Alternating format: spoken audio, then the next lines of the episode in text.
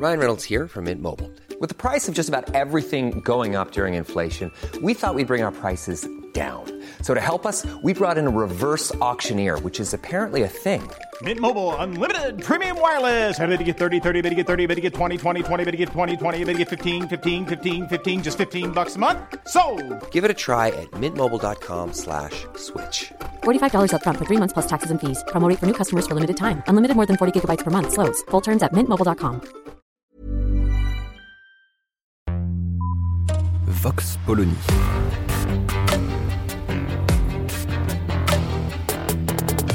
L'actualité vue par la directrice du magazine Marianne, Natacha Polony.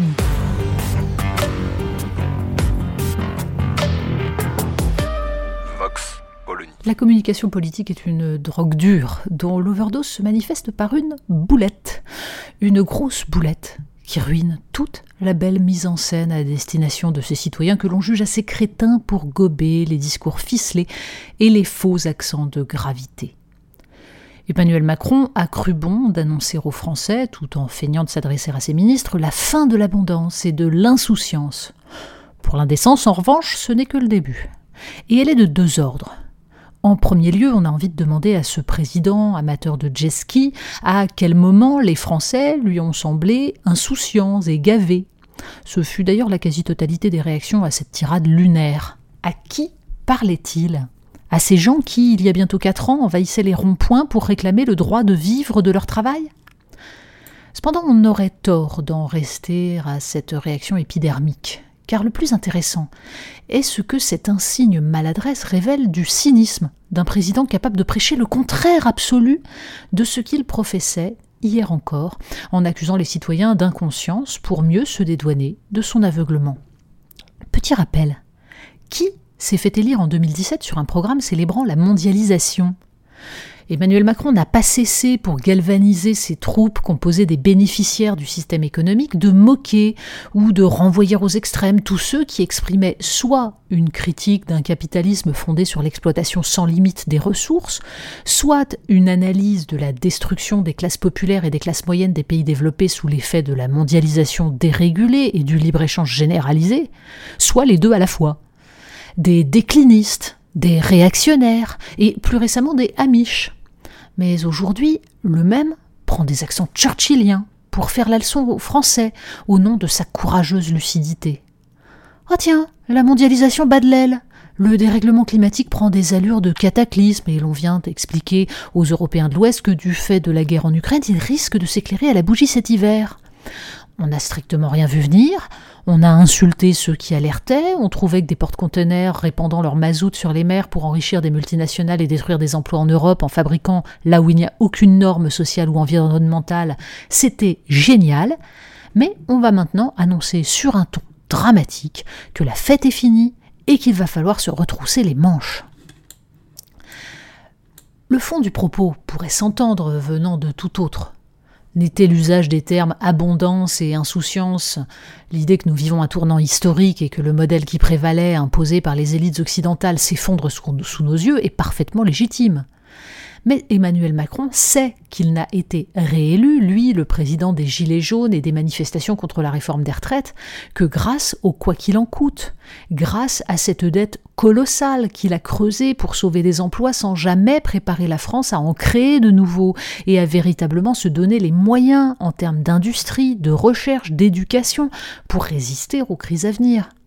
Il vient donc annoncer aux Français que ce quoi qu'il en coûte, qui lui fut tellement utile, est terminé, qu'il va falloir se serrer la ceinture.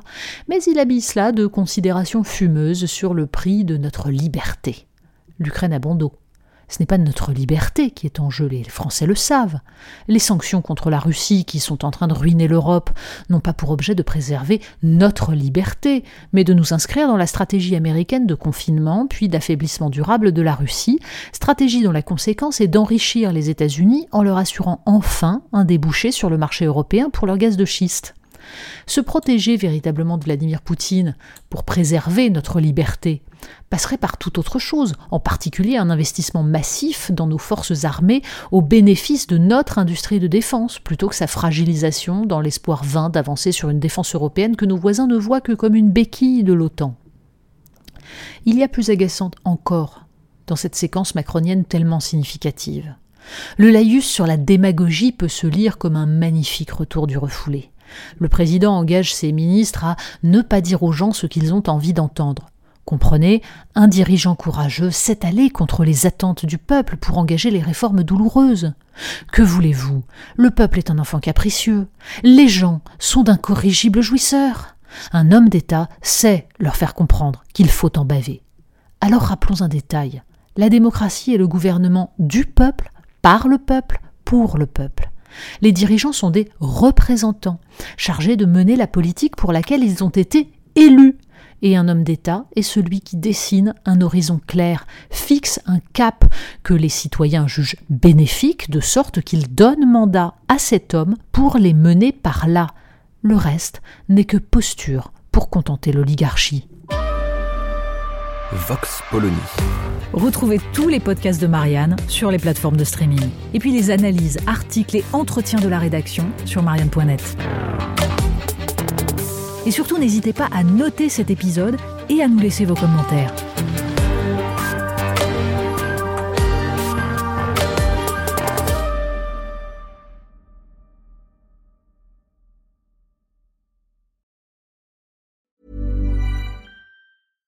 Flexibility is great. That's why there's yoga. Flexibility for your insurance coverage is great too. That's why there's United Healthcare Insurance Plans. Underwritten by Golden Rule Insurance Company, United Healthcare Insurance Plans offer flexible, budget friendly coverage for medical, vision, dental, and more. One of these plans may be right for you if you're, say, between jobs, coming off your parents' plan, turning a side hustle into a full hustle, or even missed open enrollment. Want more flexibility? Find out more about United Healthcare Insurance Plans at uh1.com.